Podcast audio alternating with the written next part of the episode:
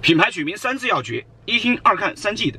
听就是一听就懂，谐音梗已经过时了；看就是要有画面感，能够快速联想到产品品类的形象。